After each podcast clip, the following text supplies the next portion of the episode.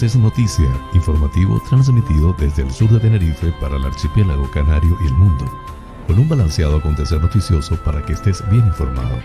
José Francisco González te brindará las noticias de una manera agradable y sin sobresaltos para que estés al día. Canarias es noticia porque la información es poder. Martes 31 de agosto del 2021. Amigas y amigos, sean todos bienvenidos a este espacio informativo transmitido desde el sur de la isla de Tenerife por MDQ Radio Tenerife 107.6 FM en el dial y en streaming por todas sus redes sociales, transmitido a las 8 y 18 horas hora canaria. Desde ICO de los Vinos transmite también Tenerife VIP a través de la website www.tenerifevipradio.com Emite el noticiero a las 8 y 20 horas y puedes acceder al programa en streaming también por el portal hellocanarias.es con las noticias más importantes del archipiélago canario, nacionales de España e internacionales. Soy José Francisco González y estoy muy complacido de llevarles este formato intentando les resulte balanceado, neutro y agradable a pesar del convulso mundo en que vivimos. Dicho esto, manos a la obra.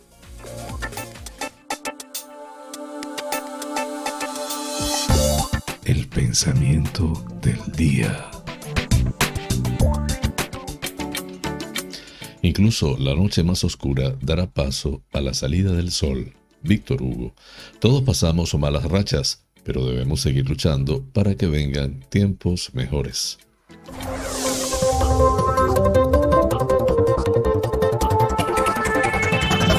Más informativo. Titulares del día. Álvarez preocupado por las entradas de migrantes al archipiélago.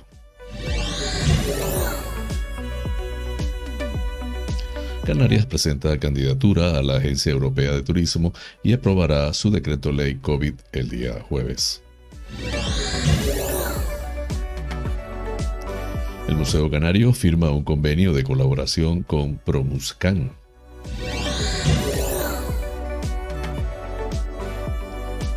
El gobierno del archipiélago aglutinará todas las restricciones para acabar con las contradicciones.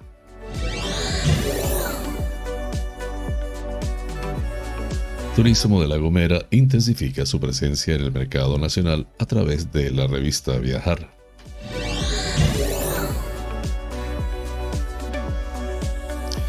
Valle Hermoso en La Gomera arranca este viernes una programación estable de cuentos en familia. El Cabildo de La Palma destina más de 224.000 euros a la gestión de la residencia de mayores de Punta Gorda.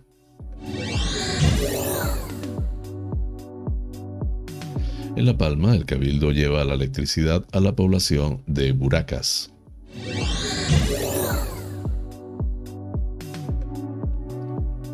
Teguise en Lanzarote acogerá un encuentro transnacional para impulsar la comercialización agrícola y artesanal. A partir del 1 de septiembre se abre el plazo para solicitar el carnet de artesano en Lanzarote.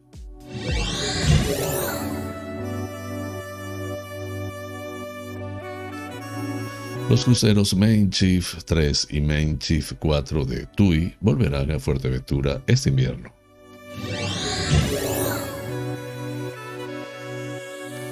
Los jóvenes de Tuineje en Fuerteventura podrán formarse como guías en senderismo.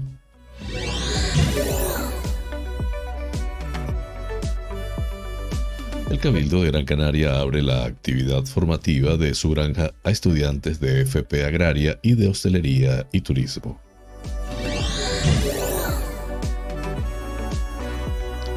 Detenido un individuo por provocar un conato de incendio en Valle Seco, en Gran Canaria.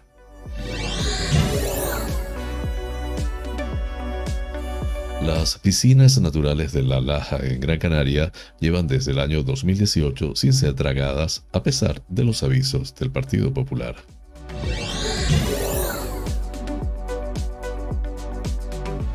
El Cabildo de Tenerife lanza una campaña de rutas guiadas por la isla para residentes.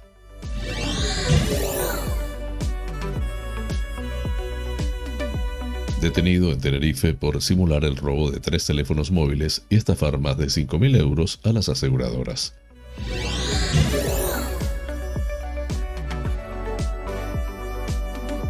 La Bakugawa llega a Adeje este viernes 3 de septiembre.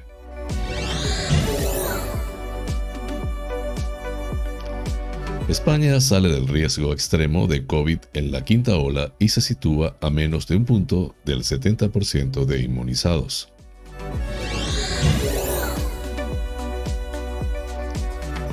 La ministra Irene Montero alude al machismo en España y en Afganistán.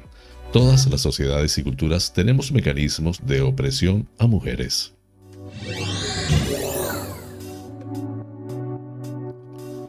El Estado Islámico reivindica el lanzamiento de seis cohetes en Kabul. Fallece el disidente cubano Pablo Moya de la tras infectarse con una bacteria en el hospital. Así culminamos los titulares del día. Flash informativo. Noticias Comunidad Autonómica. El ministro de Exteriores de la Unión Europea y Cooperación, José Manuel Álvarez, ha mostrado este lunes su preocupación por el aumento de entradas irregulares en algunas zonas del país y particularmente en Canarias.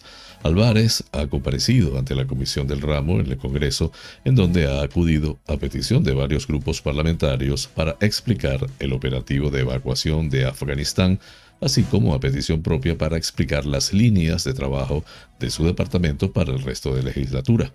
En su intervención se ha referido a esta entrada irregular de migrantes en el país ha indicado que el archipiélago canario tendrá una parte importante en la acción exterior de España.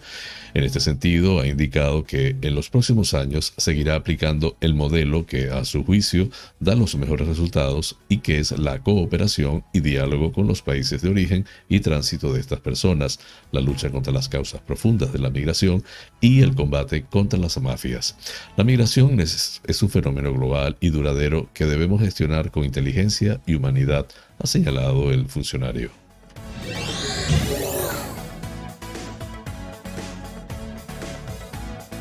El Consejo de Gobierno de Canarias ha aprobado este lunes optar oficialmente a acoger la Agencia Europea de Turismo, lo que para avanzar tendrá que ser ratificado por el Consejo de Ministros, algo para lo que el, el presidente de las islas, Ángel Víctor Torres, ha recabado el respaldo del presidente del gobierno, Pedro Sánchez. Sería la primera vez que Canarias opte a ser sede de una agencia europea y Torres ha explicado en la rueda de prensa posterior a la reunión del Ejecutivo Regional que considera que el archipiélago tiene fortalezas para resultar elegida como ser la región con más pernoctaciones de Europa ah, o la única región ultraperiférica de España. Torres eh, dijo que habló en Lanzarote con Sánchez sobre este respecto y recabó el compromiso del gobierno de España. Seguro que tendremos contrincantes, mantuvo, pero también potencialidades. Además, avanzó que la idea del Ejecutivo es aprobar este jueves en otro Consejo de Gobierno el decreto ley que aglutinará las normas relacionadas con el COVID y evitar contradicciones. También espera llevar ese decreto al Parlamento de Canarias y darle rango de proyecto de ley.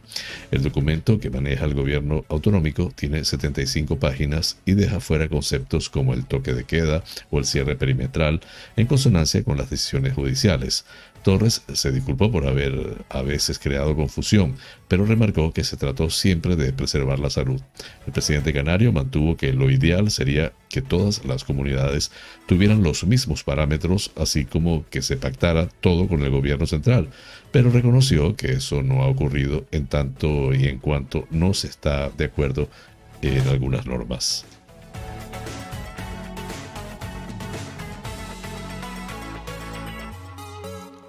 Ayer en la mañana, la sede institucional del Museo Canario acogió el acto de la firma de un convenio de colaboración con la Asociación de Compositores, Musicólogos, Intérpretes y Socios de Apoyo para la Promoción de la Música Culta de Canarias, ProMuscan, Por medio de esta alianza, ambas instituciones se comprometen a colaborar para la conservación, investigación y difusión del patrimonio musical de Canarias.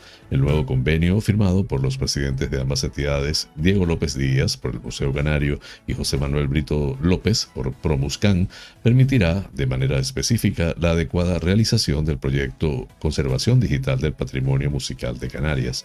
El compromiso adquirido por medio de este convenio contribuirá a la recuperación de partituras de obras musicales albergadas en el archivo del Museo Canario, promoviendo tanto su digitalización como su transcripción, tareas destinadas a garantizar su conservación y disponibilidad para la sociedad.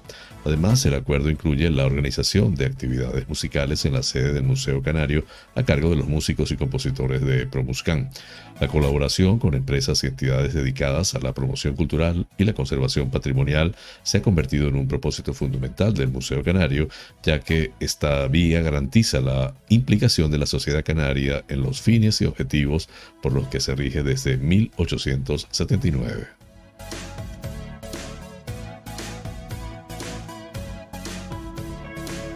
El gobierno de Canarias tiene previsto aprobar el próximo jueves el decreto ley que aglutinará todas las medidas adoptadas por el Ejecutivo Canario durante la pandemia y tendrá rango de ley tras su tramitación parlamentaria.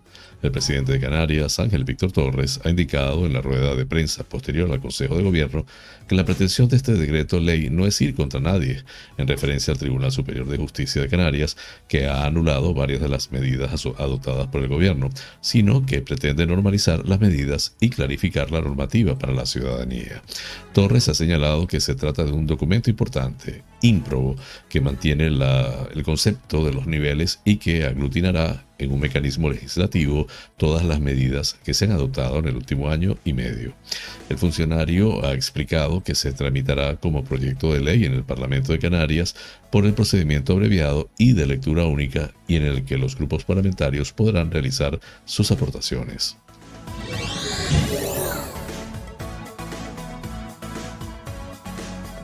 La consejera de Turismo María Isabel Méndez detalló que la publicación física de Viajar, que salió en kioscos a finales de julio, promociona a La Gomera como lugar ideal para pasar las vacaciones en pleno contacto con la naturaleza, dando especial importancia al medio marino insular, amparado por el reconocimiento como destino responsable para la observación de cetáceos por la World Cetacean Alliance.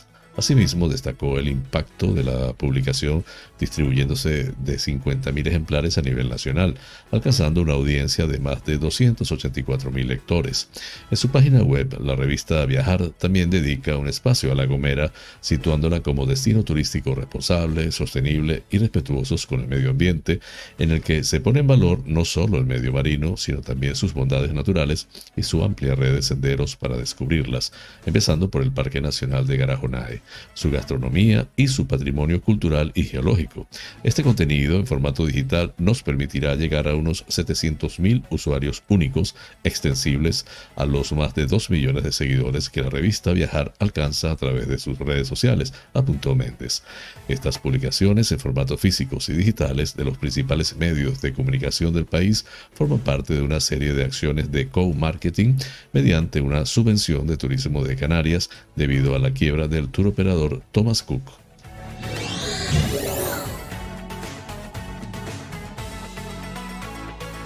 Valle Hermoso en La Gomera arranca este viernes una programación estable de cuentos infantiles y en familia que se desarrollará hasta el próximo mes de diciembre. Bajo el título de Cuentópolis se encierra una propuesta que da impulso a la narración pensada para el disfrute de los más pequeños y que recorrerá los distintos barrios del municipio. De esta manera, la programación comenzará este mismo viernes en el Centro Social de Alojera a las 18 horas con cuentos pensados para la familia, con niños a partir de 3 años, mientras que el sábado serán los bebecuentos los que protagonicen la sesión a las 10.30 horas en el Salón de Plenos del Ayuntamiento. Ambas sesiones estarán dirigidas por la actriz y narradora oral Isabel Bolívar. Cuentópolis continuará en el mes de octubre con Laura Escuela, quien contará sus cuentos infantiles en el cercado el viernes primero a las 18 horas y el día siguiente la sesión de bebecuentos a las 10.30 horas en el Salón de Plenos del Ayuntamiento. El mes de noviembre regresará el, Festival de Cuentos de Vallehermoso, por lo que la programación de Cuentópolis retomará su actividad en diciembre con Fidel Galván, quien estará en la, en la Dama el viernes 3 a las 18 horas y el sábado 4 a las 10 y 30 en el Salón de Plenos del Ayuntamiento con sesiones de cuentos infantiles y bebecuentos respectivamente. Entre los objetivos perseguidos con este proyecto se encuentra el promover hábitos de lectura a través de las sesiones y espectáculos, impulsar la vida comunitaria y las relaciones interpersonales, así como darle valor al protagonismo de la familia en la educación cultural y fomento de la creatividad infantil de los más pequeños. Cuentópolis, programa regular de cuentos en familia, es un proyecto original creado en exclusiva para el municipio de Vallehermoso por Contando Ando y Co, una empresa de artes escénicas liderada por Isabel Bolívar y Miguel Ángel Granados, dos de los actores y narradores orales más reconocidos del panorama regional.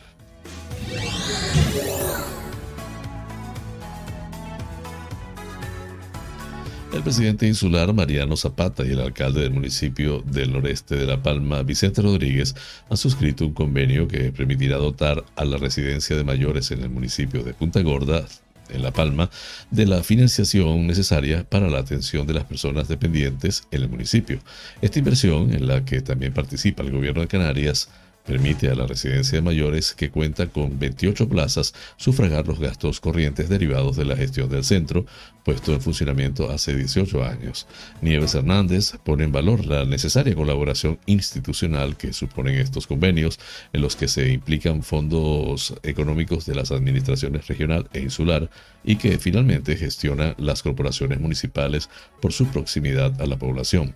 Además, la consejera hace hincapié en que este tipo de acuerdos permite continuar la línea de acción emprendida por el, el Grupo de Gobierno Insular tendente a la atención a las personas, así como cumplir con el compromiso de no dejar a nadie atrás en el actual periodo de crisis sanitaria, mejorando la calidad de vida de los mayores.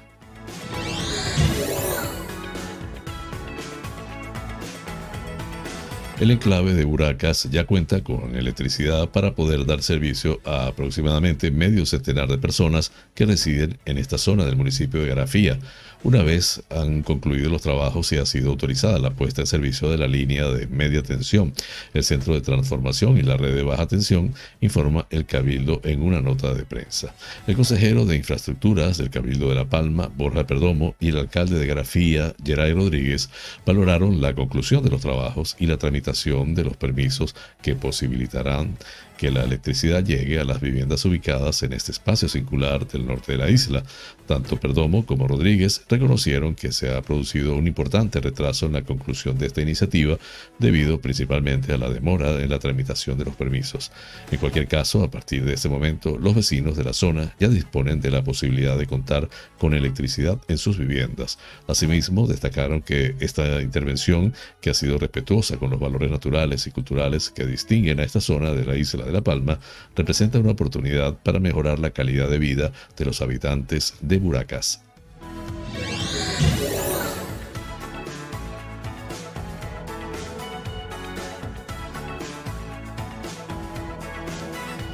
Bajo el título Colaboración para abordar los retos en los mercados agrícolas y artesanales, el Ayuntamiento de Teguise, como representante y beneficiario principal del proyecto, ha organizado el primer encuentro del seminario Mercamart, que tiene como objeto presentar e intercambiar buenas prácticas entre mercados tradicionales agrícolas y artesanales de los territorios que forman parte de un proyecto dirigido a productores, vendedores, artesanos y residentes.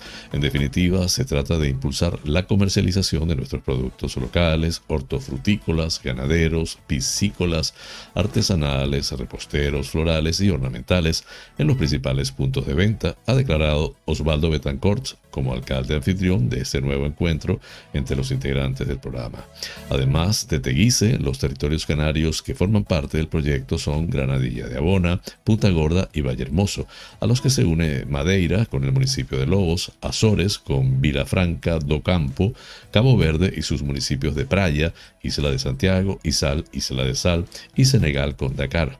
Este seminario forma parte del programa de cooperación Interreg VA España, Portugal, Madeira, Azores, Canarias, que impulsa los siguientes cinco grandes ámbitos u objetivos. Potenciar la investigación, el desarrollo tecnológico y la innovación, mejorar la competitividad de las empresas, promover la adaptación al cambio climático y la prevención y gestión de riesgos, conservar y proteger el medio ambiente y promover la eficiencia de los recursos, así como mejorar la capacidad institucional y la eficiencia de la administración pública. Concretamente, el proyecto Mercamarx se enmarca dentro del eje prioritario de mejora de la competitividad de las empresas y su objetivo es mejorar la de los mercados agrícolas y artesanales a través de la reflexión y la definición de un plan de desarrollo empresarial, calidad, comercialización, innovación y formación de nuestros mercados y nuestros productores.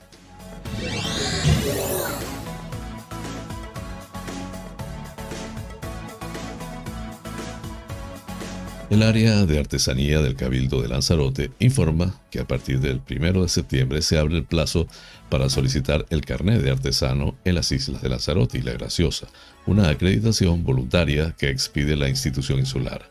Las personas interesadas tienen de plazo hasta el 30 de septiembre para presentar toda la documentación en el Registro General del Cabildo de Lanzarote. La consejera responsable del área, Carmen Guadalupe, afirma que este carnet es importante para acreditar el ejercicio de la actividad y permite a los artesanos y artesanas exponer y vender sus productos en toda Canarias y a participar en las diferentes ferias que se organizan en el archipiélago. Desde el Cabildo se recuerda que existe una página web para consultar las bases de esta convocatoria, el modelo de solicitud y la documentación a aportar a través de www.artesaniadelanzarote.com y en las propias oficinas de artesanía situadas en el Cabildo Insular de Lanzarote. Cabe señalar que, entre otros requisitos, los solicitantes deberán acreditar que llevan desarrollando el oficio de artesano y artesana durante al menos un año.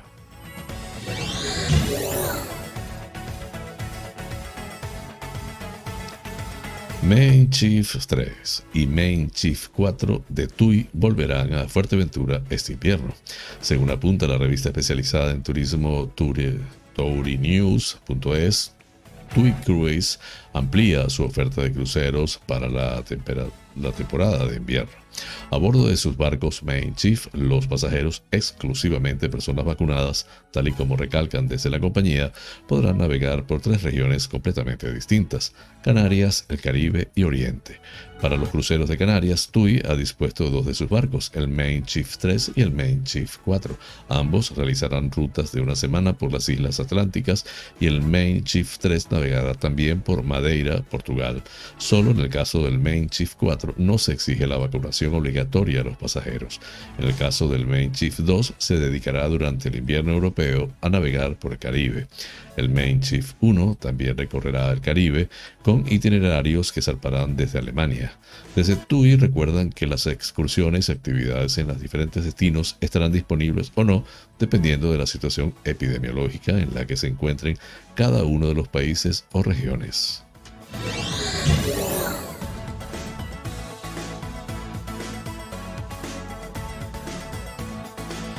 El Ayuntamiento de Tuineje, en Fuerteventura, impulsa un plan formativo dirigido a la especialización en la rama más enfocada al trabajo en la naturaleza y el ocio activo, a través del curso de guía de senderismo interpretado dirigido a jóvenes del municipio de 16 a 35 años.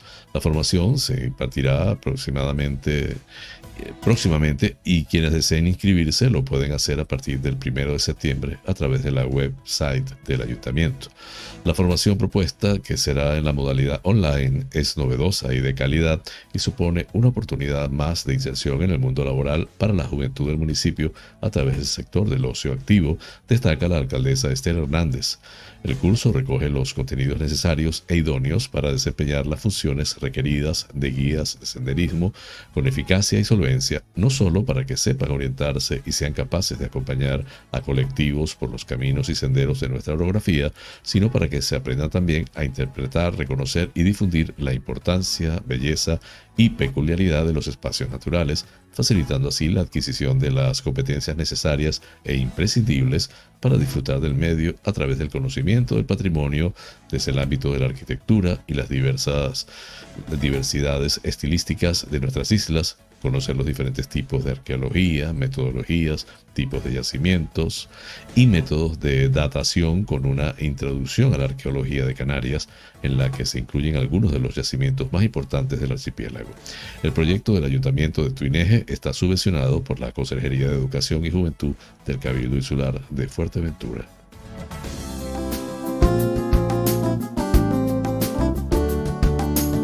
Vida sana. Hoy les hablaré en este segmento de Vida Sana sobre la obesidad. La obesidad es una preocupación de salud grave. El exceso de grasa corporal puede sobrecargar el corazón, los huesos y los músculos. También puede incrementar el riesgo de padecer hipertensión arterial, accidente cerebrovascular, venas varicosas, cáncer de mama y enfermedad de la vesícula biliar. La obesidad puede ser causada por comer demasiado y consumir alimentos malsanos. La falta de ejercicio también influye. Los antecedentes familiares pueden ser un riesgo para algunas personas. Recomendaciones. Seguir una dieta equilibrada es importante para tener una buena salud. Escoja alimentos con un contenido bajo de grasas saturadas y grasas trans, al igual que poco colesterol. Reduzca la ingesta de azúcar, sal, sodio y alcohol. Consuma más fibra que se puede encontrar en frutas, verduras, legumbres, productos de granos enteros y nueces. Flash informativo. El tiempo en Canarias. En el norte de las islas nuboso a intervalos nubosos, en cumbres despejado. En el resto poco nuboso, alternando con intervalos nubosos, principalmente por la tarde. Temperaturas con pocos cambios o en descenso en cumbres. Viento del nordeste flojo a moderado. Las temperaturas entre los 16 y 31 grados centígrados en el conjunto de las Islas Afortunadas. Breve pausa, ya regreso con ustedes. Este programa es presentado por fina cortesía de los siguientes sponsors.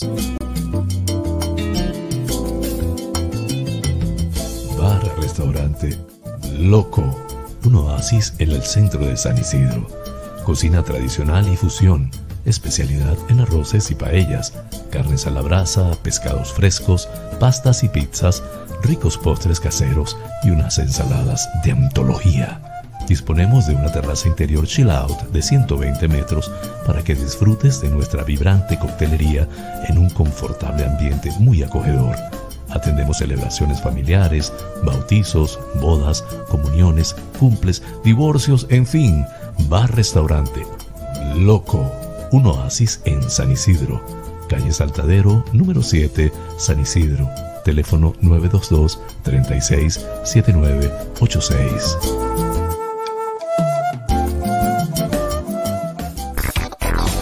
Wheeler Dealer Las Chafiras. Venta de vehículos de ocasión seminuevos con seguro, traspaso y garantía.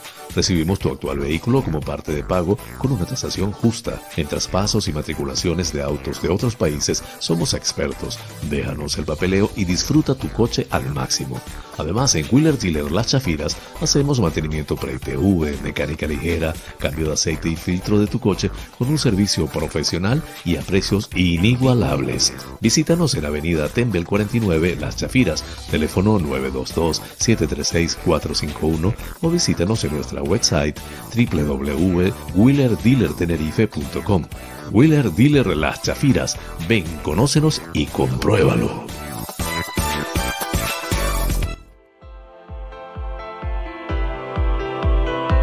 En Faros Gabriel somos especialistas en desmanchado de lunas, desmanchado de llantas, parabrisas de moto, restauración de pintura de tu coche o moto, restauración de faros, servicio a domicilio de lavado, higienizado y desinfección al vapor de tapicerías de sofá, alfombras, colchones, lavado de tapicería de tu coche. Estamos en el centro comercial Tu Trébol, Los Olivos, ADG. Pide tu cita al 602-431-296. Faros Gabriel, seriedad y satisfacción garantizada.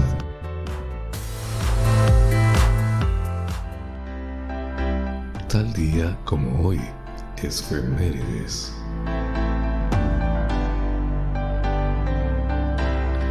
La princesa Diana de Gales fallece el 31 de agosto de 1997 en un accidente de tráfico en París, Francia, mientras es perseguida por los paparazzi.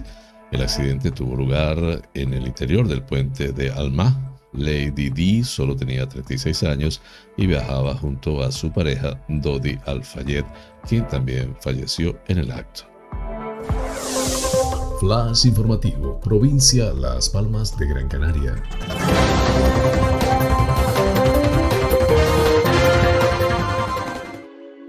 La granja agrícola experimental del Cabildo de Gran Canaria incorpora novedades a su campaña de actividades formativas al abrir sus puertas al alumnado de formación profesional en las ramas de familia agraria y de hostelería y turismo y al ampliar el número de acciones educativas desde las 150 que se organizaron durante el pasado curso escolar hasta el mínimo de 170 programadas para el periodo lectivo que arrancará en septiembre.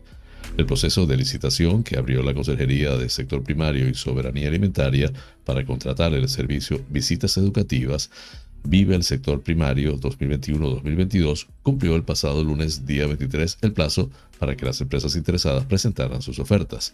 Este año, además del programa educativo en sí mismo, se han incluido los contratos para el mantenimiento del huerto ecológico demostrativo y para el transporte de visitantes. Los objetivos de esta iniciativa continúan siendo los mismos que han impulsado la actividad durante la última década. Promover la conexión de las nuevas generaciones con el mundo rural, mediante actuaciones didácticas con los escolares destinadas a generar actitudes positivas hacia la agricultura y potenciar el consumo de productos locales. En esa línea, el Cabildo de Gran Canaria mantiene las acciones formativas con estudiantes de primaria y secundaria e incorpora ahora al alumnado de formación profesional con el fin de que se adentren en el sector agrario y adquieran hábitos de consumo que garanticen la viabilidad del sistema y favorezcan su desarrollo.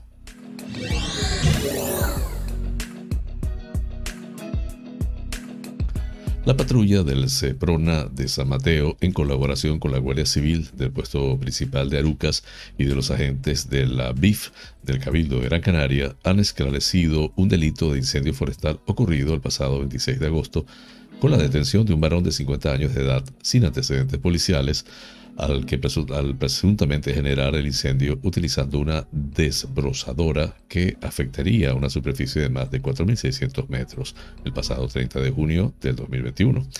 Los hechos ocurrieron durante la tarde del referido día en el que se iniciaba un incendio que afectaba a una superficie cercana a los 4.600 metros cuadrados de monte bajo y pastos que requirió la intervención inmediata de los servicios de emergencias, extinción de incendios y varios componentes de diferentes unidades territoriales de la Comandancia de la Guardia Civil de Las Palmas, dándose la circunstancia que el área quemada forma parte de un espacio natural protegido denominado Paisaje Protegido de las Cumbres, además de estar declarada como zona de alto riesgo de incendios, SARI.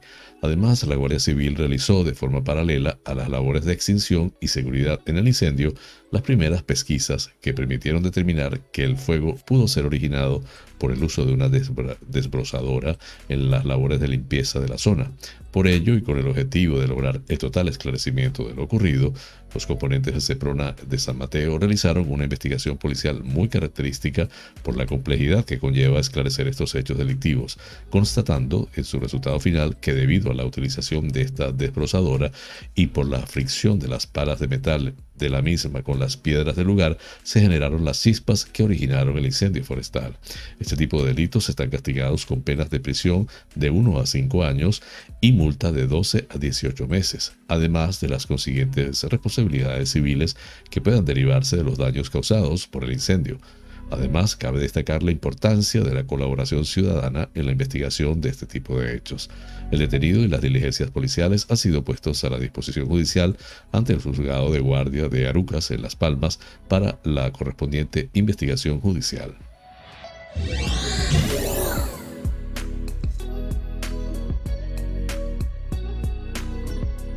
El concejal del Partido Popular en el Ayuntamiento de Las Palmas de Gran Canaria, Ángel Sabroso, ha lamentado ayer que las piscinas de La Laja, en la entrada sur de la ciudad, sigan llenas de piedras y arena sin que el grupo de gobierno PSOE, Podemos y Nueva Canarias le haya puesto remedio, a pesar de la llegada del verano y con este el momento de mayor intensidad de uso de las mismas.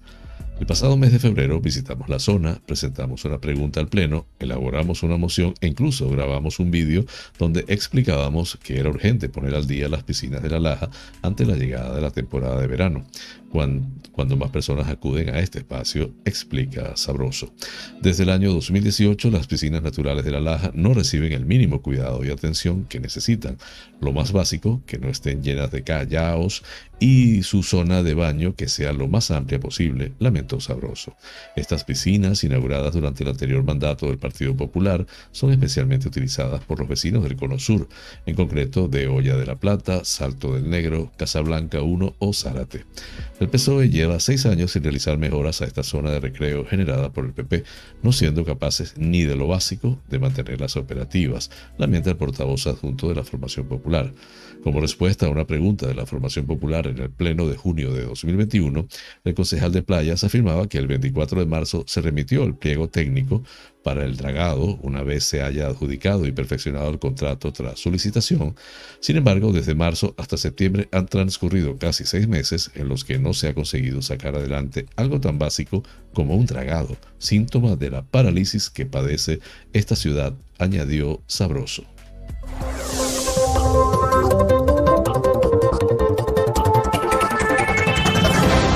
Flash informativo, provincia Santa Cruz de Tenerife. El Cabildo, a través de Turismo de Tenerife, ha anunciado la puesta en marcha de la campaña Vuelve a sentir tu isla, mediante la que, desde este lunes, la población residente en la isla podrá beneficiarse de casi 40 rutas guiadas y actividades gratuitas por espacios naturales y cascos históricos en diferentes enclaves de la isla. Las inscripciones para las primeras de ellas ya están abiertas a través de la website tenerifestuya.es. El presidente insular, Pedro Martín, ha asegurado en una nota que el principal objetivo de esta iniciativa es sensibilizar y concienciar a la población sobre los recursos patrimoniales y naturales con los que cuenta la isla a través de profesionales del sector turístico como guías y empresas de turismo activo, lo que permitirá además dar un respiro a este grupo de profesionales que también han sufrido la crisis derivada de la ausencia de turistas en la isla como consecuencia de la pandemia mundial.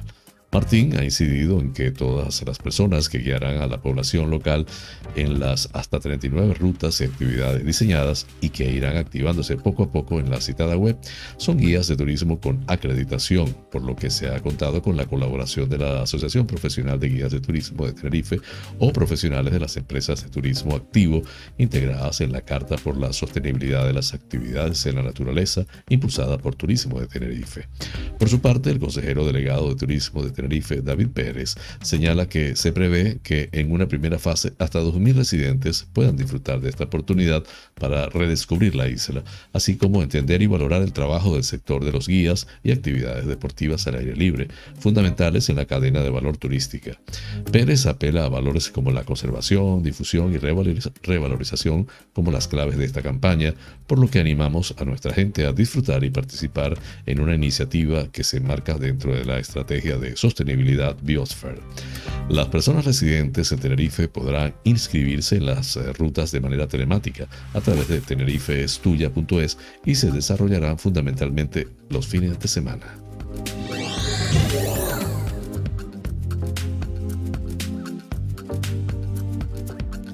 Agentes de la Policía Nacional han detenido a un joven de 28 años como presunto autor de dos delitos de estafa y dos de simulación de delito en Madrid y Tenerife y aún hay un tercer hecho en investigación. El detenido denunció en el 2021 el robo de tres teléfonos móviles de alta gama, dos de ellos hechos denunciados como robo con violencia y otro como hurto, pero se ha demostrado que uno de los robos con violencia fue simulado. Otro sigue en investigación y se trabaja con la hipótesis de que también es simulado. De la denuncia del hurto, el joven se retractó tres días después diciendo que lo había encontrado, cuando ya había dado cuenta al seguro y había cobrado la indemnización lo cual no devolvió a la, cual no devolvió a la aseguradora. En total, el importe abonado por las aseguradoras, uno de los móviles se lo tenía asegurado dos compañías, asciende a más de 5.000 euros. Además, uno de los móviles denunciados lo había empeñado por 250 euros.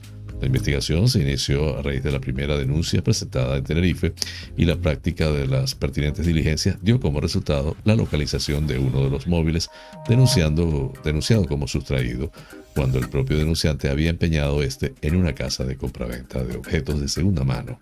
La localización de este teléfono desencadenó el resto de diligencias practicadas que acabaron todos los hechos que se le imputan los policías nacionales, a la vista del resultado de su investigación, procedieron a la localización y detención del joven en Santa Cruz de Tenerife, imputándole los delitos de simulación de delito y estafa. Los hechos, a través del atestado instruido al efecto, junto con el detenido, que se enfrenta a una pena de hasta 12 meses de prisión, fueron puestos a disposición de la autoridad judicial competente. Las actuaciones han sido realizadas por policías nacionales de la Comisaría de Policía Nacional del Distrito Sur de Santa Cruz de Tenerife.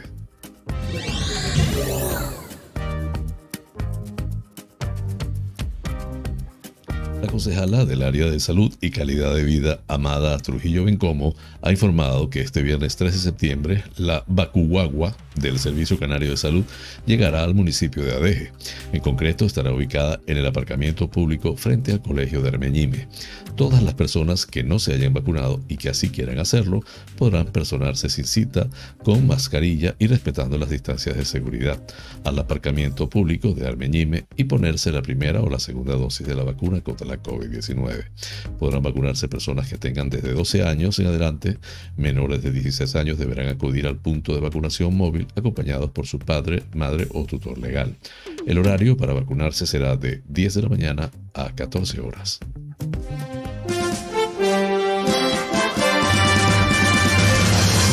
Noticias que inspiran.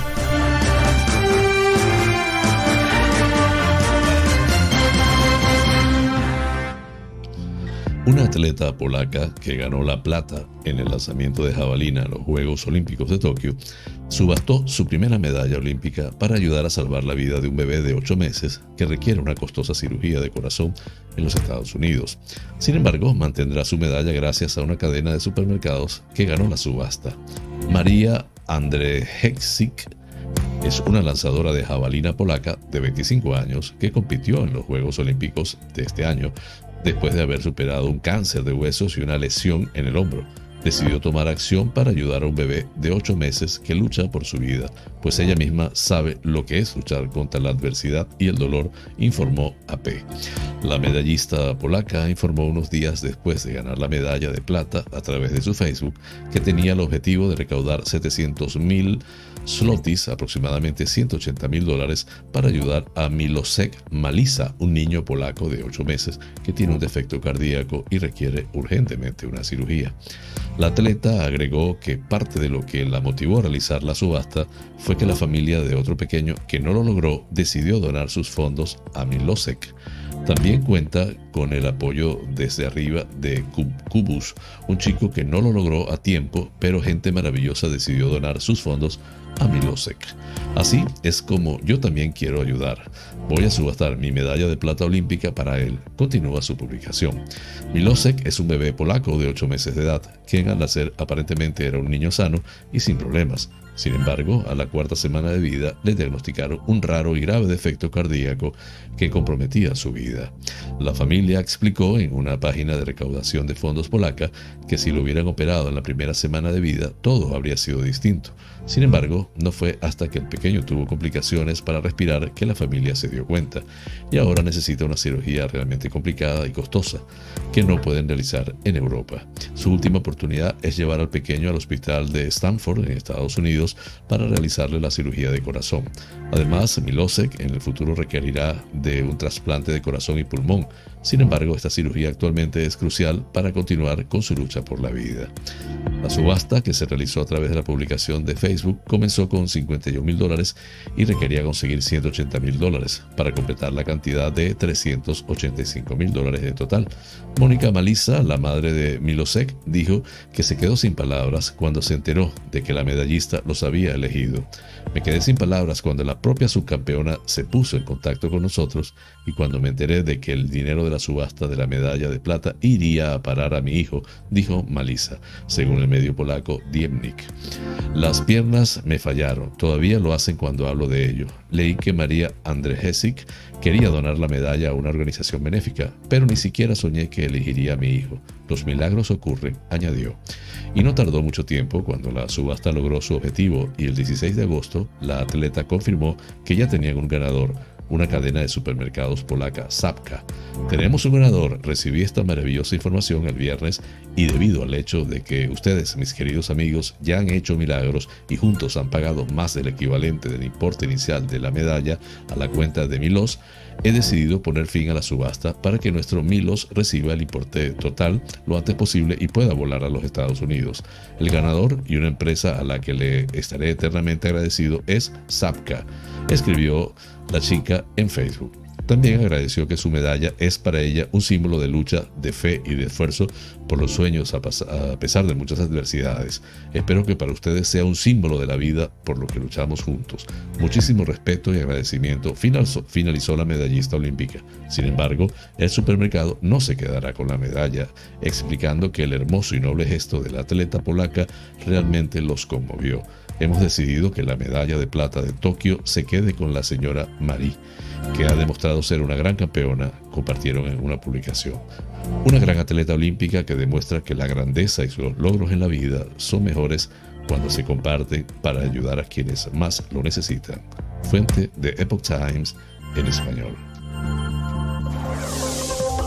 Flash informativo. Noticias nacionales. La quinta ola de coronavirus continúa con la caída que emprendió a mediados de julio y constata un día más una reducción de la transmisibilidad en el país de la mano del avance de población completamente inmunizada cuyo porcentaje se acerca ya al 70% en España.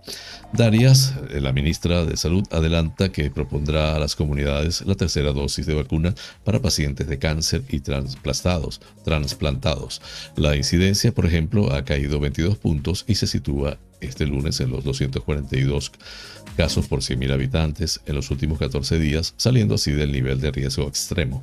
Datos que se reflejan también en las cifras de contagios que, según han notificado las comunidades autónomas al Ministerio de Sanidad, se han registrado 15.489 nuevos contagios de coronavirus desde el viernes, lo que asciende la cifra global a 4.847.298 positivos desde el inicio de la crisis sanitaria.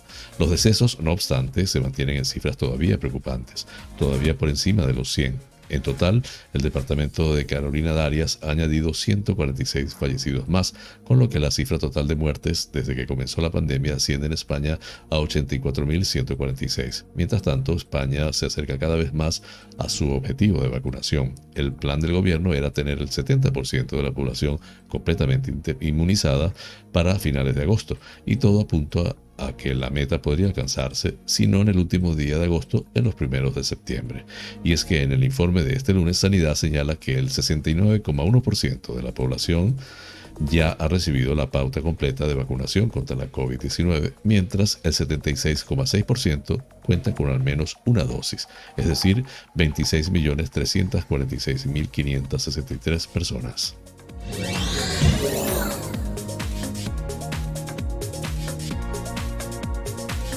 La ministra de Igualdad, Irene Montero, ha señalado este lunes que todas las culturas y religiones tienen formas de oprimir a las mujeres y de disciplinar su cuerpo con diferentes niveles de dureza. Pasa en Afganistán con el derecho al acceso a un empleo, a la educación, a la salud, pero también pasa en España con tasas intolerables de asesinatos por violencia machista, ha declarado. En una entrevista en Radio Cable, Montero ha sido preguntada por la situación de pérdida de derechos de las mujeres afganas y las similitudes con algunas situaciones que se plantean en España. La titular de Igualdad ha insistido en que en España todavía se contabilizan los asesinatos machistas en el marco de la pareja cuando también se producen feminicidios en los que los asesinos no tienen relación sentimental con la víctima. En este sentido, se ha referido a las tasas de violaciones y violencia sexual en el país que están normalizadas. Todas vivimos en sociedad patriarcales, ha insistido, para señalar que la clave no está en hacer una especie de competición o de ranking para ver quién es más machista. A su juicio, la solución está en hacer alianzas feministas entre los proyectos de resistencia y emancipación entre las diferentes culturas y países para acabar con el patriarcado. En este sentido, ha señalado que los derechos de las mujeres también están en peligro en contexto europeo. Así, recuerda la salida de Turquía del convenio de Estambul sobre la violencia contra la mujer hace unos meses y ha advertido de que hay países europeos como Polonia y Hungría que han amenazado con irse. Estos retrocesos en estos países, ha indicado, también pueden pasar en España. Preguntada por un posible debate sobre el uso del velo o el burka, Montero ha apuntado que la prohibición no es la solución y llama a incluir en este debate a las mujeres que usan estas prendas. Este debate no se puede tener si esas voces aún así han señalado las consecuencias negativas que a su juicio el velo integral tiene para la salud de la mujer. Combinamos así las noticias nacionales. Flash informativo. Noticias internacionales. La rama afgana del grupo yihadista Estado Islámico reivindicó este lunes el lanzamiento de varios proyectiles que tenían como objetivo el aeropuerto de Kabul, donde continúan las operaciones de evacuación y que no han causado víctimas. En un breve comunicado difundido por sus canales de propaganda en Internet, el de Khorasan afirmó que los soldados del califato atacaron el aeropuerto internacional de Kabul con seis cohetes tipo Katyusha que golpearon sus objetivos. Sin embargo, el comunicado, cuya veracidad no pudo ser comprobada por F, no detalló cuáles eran esos objetivos ni los daños causados por el ataque.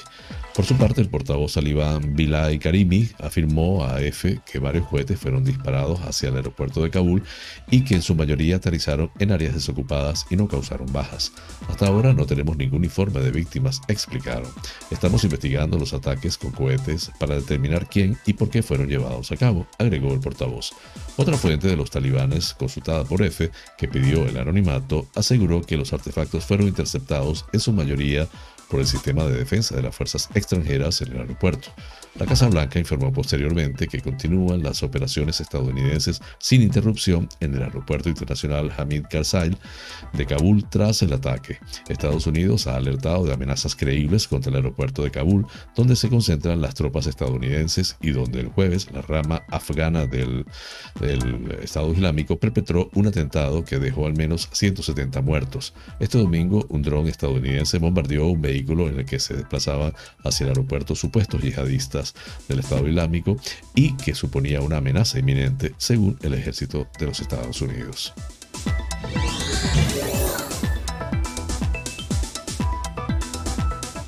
El jueves falleció el ex prisionero político cubano y miembro de la plataforma opositora Unión Patriótica de Cuba, Pablo Moya de la, debido a la complicación de la anemia y neumonía que padecía por una bacteria adquirida en el Hospital Clínico Quirúrgico Juan Bruno Sayas en Santiago de Cuba. El activista de derechos humanos se encontraba bajo licencia extrapenal después de haber sido recluido en diciembre de 2020 en la prisión de Boniato. A principios del mes de agosto fue trasladado al hospital en estado grave como consecuencia de la huelga de hambre que sostuvo durante unos 40 días para exigir su libertad. Según denuncias de la UNPACU, al activista le fue negada la atención médica en el penal dos meses antes de su protesta, cuando sufrió golpes por parte de presos comunes al servicio de la seguridad del Estado. Moya de la, de 65 años, sufría varios problemas de salud que se agravaron durante su estancia en prisión, hipertensión arterial, arritmia cardíaca y atrofia muscular en una de sus manos debido a algún trastorno neurológico. Durante su reclusión también había logrado superar la COVID-19, la cual le fue diagnosticada el pasado mes de marzo. Según la información difundida por el medio independiente ADN Cuba, el hijo del opositor Dainieris Moya García aseguró que un clínico del hospital donde se hallaba ingresado su padre había confirmado que éste adquirió la bacteria en la sala 5B de ese centro. El doctor me dijo que ya había rebasado la situación estomacal y solo quedaba alimentarse con antibióticos, pero tenía una fiebre de 39 que no le bajaba. Los médicos carecen de medios de seguridad, muchos trabajan sin guantes y el que tiene un solo guante pasa por todos los pacientes, declaró. Moya de la fue sepultado el mismo día del deceso. Su familia responsabiliza al régimen cubano de su fallecimiento y cuando llegue el momento tendrán que pagar por tantos crímenes cometidos porque mi padre nunca debió ir a prisión. Preso por protestar pacíficamente, Pablo Moya de la era trabajador por cuenta propia, eufemismo, eufemismo con que se denomina en Cuba a quienes no trabajan con el Estado y tienen negocios privados o independientes ex marinero y activista de derechos humanos. Con este término, con este tema, culminamos las noticias internacionales.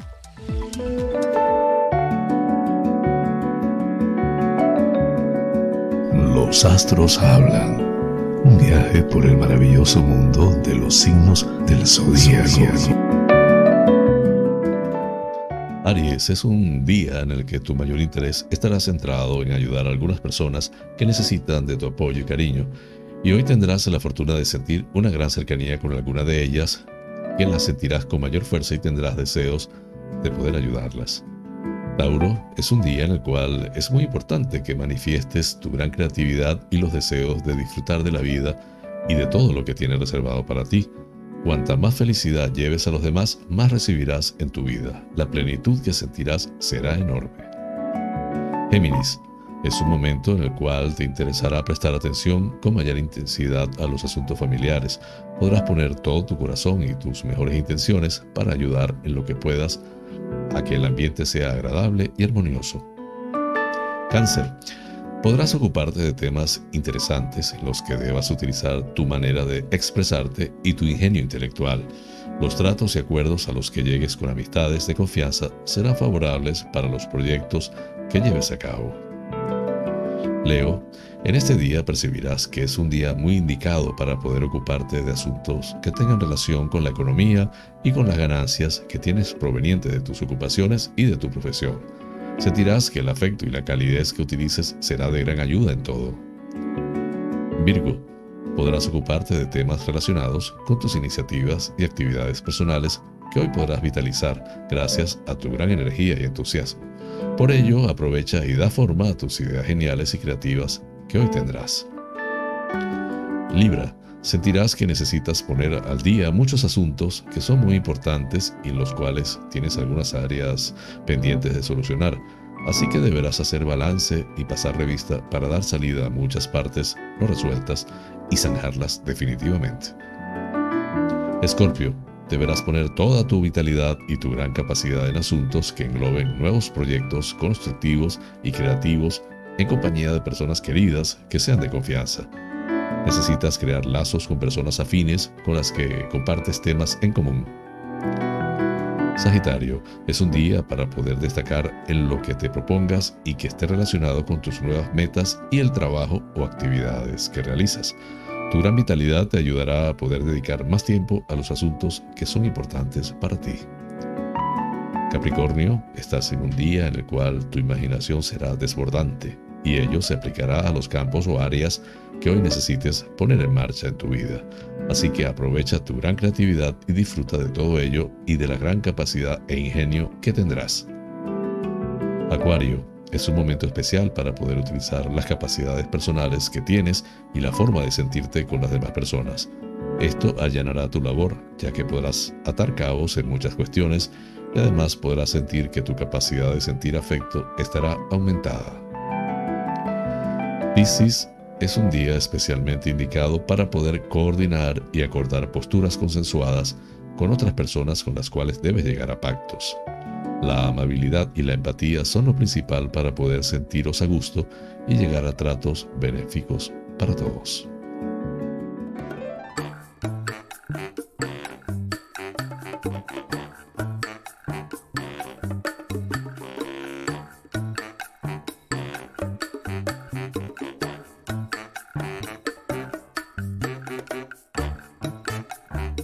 Amigas y amigos, hemos llegado al final del programa, deseando les haya sido de su agrado. Realmente es un auténtico placer llegar a ustedes desde esta pequeña isla incrustada en el Océano Atlántico hasta los sitios más recónditos del planeta. En muchos de esos lugares se encuentran espectadores canarios. Vaya hasta ellos con cariño este programa. Por mi parte, les invito para mañana a la misma hora y por el mismo lugar para encontrarnos con el acontecer de las Islas Canarias y del mundo. En la dirección, producción y presentación del programa, quien tuvo el inmenso placer de acompañarles, José Francisco González. Como siempre, invitándoles a suscribirse a mi canal de YouTube, Canarias es Noticia en Directo, dar un like si les parece, activar la campanita para recordarles cada nueva emisión del noticiero y compartirlo. Así pues, me despido con la eficaz frase, es mejor ocuparse que preocuparse. Hasta mañana.